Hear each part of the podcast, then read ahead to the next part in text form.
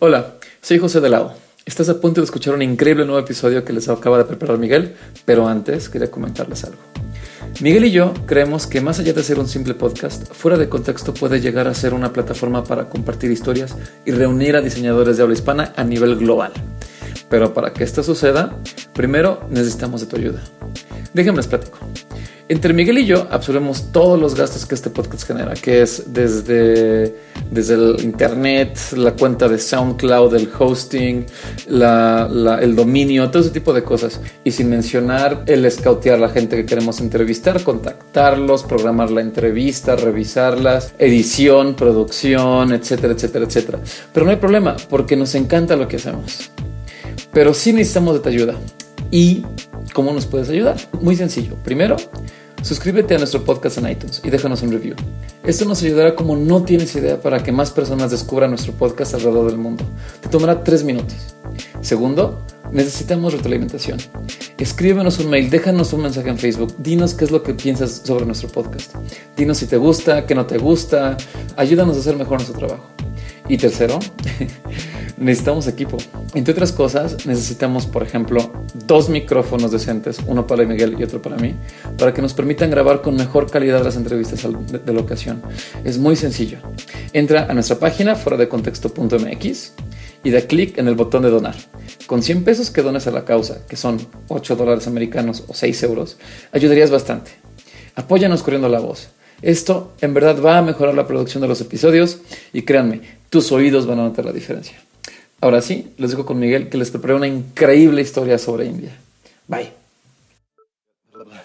A ver, otra vez, otra vez. Nosotros contamos una, dos, tres.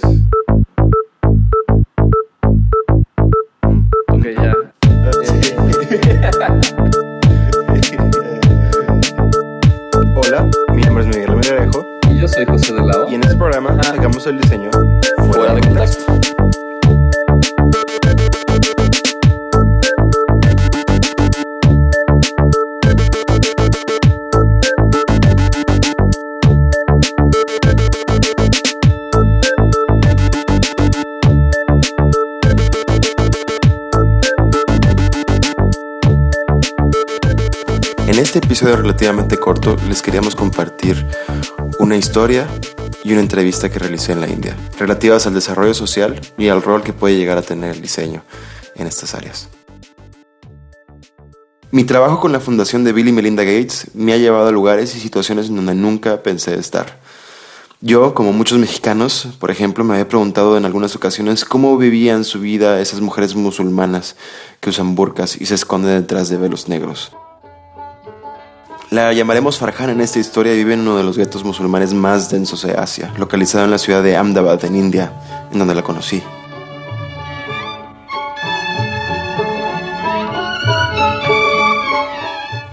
Desde niña le gustó la costura. Aprendió un poco del oficio en su casa, una propiedad que seguramente no contaba con más de 20 metros cuadrados, en la que creció junto con sus padres y hermanos. Las mujeres en estas condiciones en la India no tienen muchas opciones. Casarse es su oficio y poco o nulo poder de decisión tienen para escoger a su cónyuge. Es una transacción relativamente sencilla. Ella deja el lugar en donde creció, él la lleva a vivir a casa de sus padres, en donde juntos viven para crear una familia. Antes de casarse, Farhana soñaba con dedicarse a la costura. Sin embargo, lo que suena fácil para algunos es una imposibilidad para otros. En esta región, las mujeres musulmanas no pueden trabajar a menos de que su familia acepte lo contrario, y la familia de su esposo había dado ya su decisión final. Su esposo falleció hace algunos años. Le cuesta un poco contarlo, pero así fue como Farhana se convirtió de la noche a la mañana en una madre soltera y regresó a vivir a casa de sus padres, como la tradición lo comanda.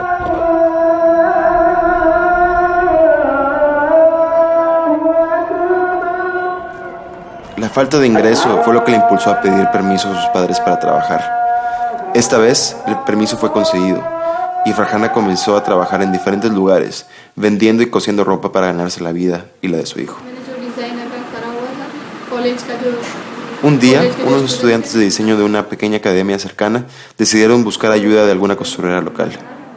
Por alguna razón, llegaron a su puerta. Y así fue como se encontraron unos diseñadores con necesidad de ayuda y una costurera con ganas de aprender a diseñar.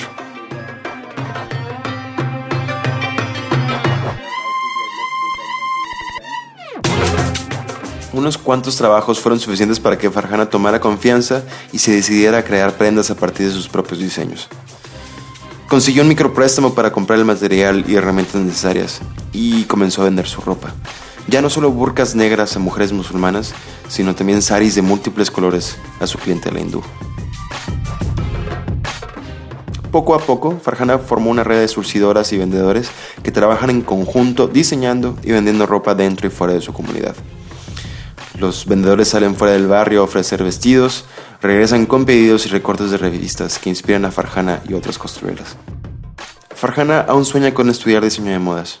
Para ella, esta disciplina representa un constructo que le da una excusa para soñar, crear y generar una forma de vida alrededor de ello. Su historia me levantó mucha curiosidad porque de cierta manera demuestra el poder transformativo que trae el crear y diseñar a personas que viven reprimidas y con muy pocos recursos. Por lo mismo me puse a investigar en India si había organizaciones que usaran precisamente esto para ayudar a mujeres de escasos recursos como Farhana. Y la encontré.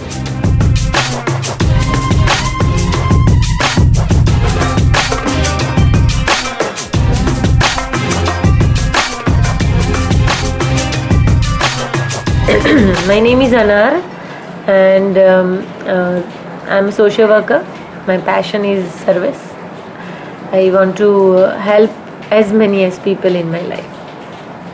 Anar es una de esas mujeres maravilla que existen en el mundo.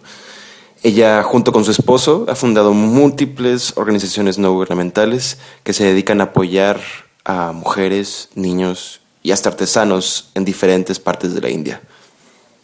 Tuvimos una breve plática en su oficina.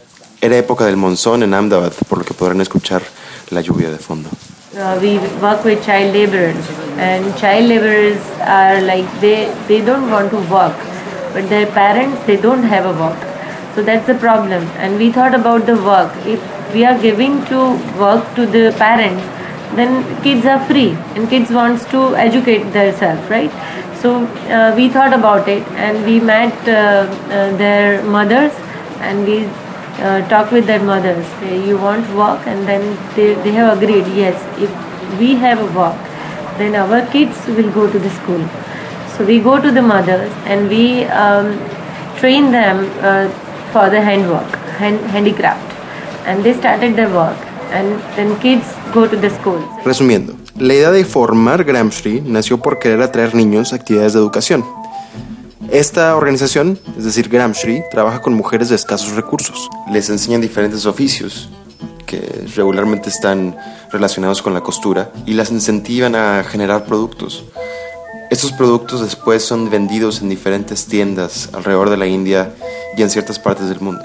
Y en general esto causa dos cosas. Una, una fuente de ingreso importante para su familia, pero la otra, la que le interesa a Gramsci, es generar esa confianza y desarrollo.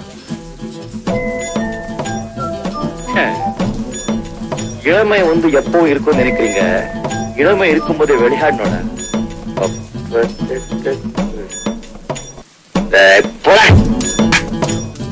they want to work So they come to us and they uh, we introduce this type of handwork. And if they are agree to do then we start our training.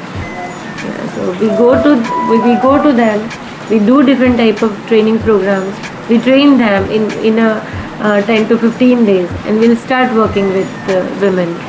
And uh, every 100 women we have a one leader. It's like full-time leader and part-time leader. So full-time leader every time they uh, she visit every woman's home and she check what is the problem with this woman. And we have that data in our computers. So uh, which woman is uh, which women need our help. So we go uh, go to the women home.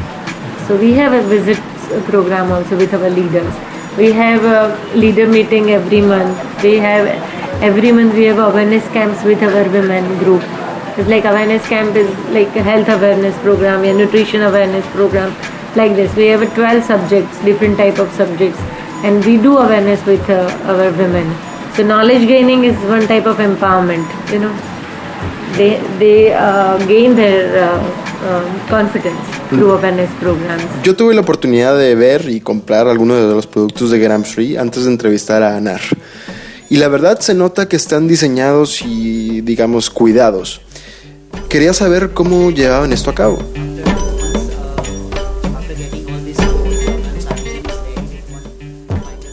No, they they design. Uh, we have a workshop program every year. We have a workshop program with our every woman. Uh, If if they visualize different type of uh, design, then they do in the, this workshop. So uh, always every year we uh, have around two three hundred type of motives and uh, different type of themes and all, and we keep with us and we develop in our design program. So our designers they pick this type of motives and all, and they divert in the uh, regular design uh, programs. Yeah. So they, they say, okay, yeah, let, let's do this, and then they all, it's a collaborative. Uh, yeah, it's a yeah, it's collaborative effort. Para concluir, le pedí a Nar que nos compartiera una historia que demostrara de cierta manera el cambio que genera Gramsci en las mujeres. You know, one day um, I stand outside and uh, uh, one husband is come. Hus- husband has came to me and he said, uh, "You are an urban." Yes, I'm an urban. What happened with you? He said, "I want to talk with you about my wife." Okay, come to come in my office. We'll talk. No, I want to stay here and I want to talk here only. Okay, no problem. So he said, uh, my wife is uh, talking too much to us, and uh, he always disagree with me, and he's fighting with me. He has a voice now, like this, and um, he was very angry that time. And then I said, come to my office, have a cold water, and just sit with me. And then after some time, I asked him, so earlier your wife don't say anything. Then he say, yeah, he never say anything. When I say do this, then they will, uh, she will do like this. They, uh, she doesn't has a voice, and now she has a voice. It's like this. And uh, I ask him, its voice is positive or negative? Sometimes negative, not positive, like this. So I always uh, give this example. When kid uh, uh, then when kid come in this world they don't know how to speak right and after some time slowly slowly he speaks the uh, kid speaks right? Then it's like a woman. They never speak anything about about the family decision and about the uh, her decision also right? But after some time he has a thought process she has a thought process and he even speak. Then why you have a problem? After some time he, she will learn how to speak what to speak which tone uh, I have to maintain. After some time, she will learn. So give give her two uh, two years. After two years, uh, she will. So after three four years, I, when I see that man, I call him. Come come come. Now you tell me. And uh, he told me it's like amazing. He told me now he is my partner. I feel that she is my partner now. And earlier she was not my partner but I don't want to say anything. It was my mistake. I came to you. So this is really powerful uh, uh, story for me.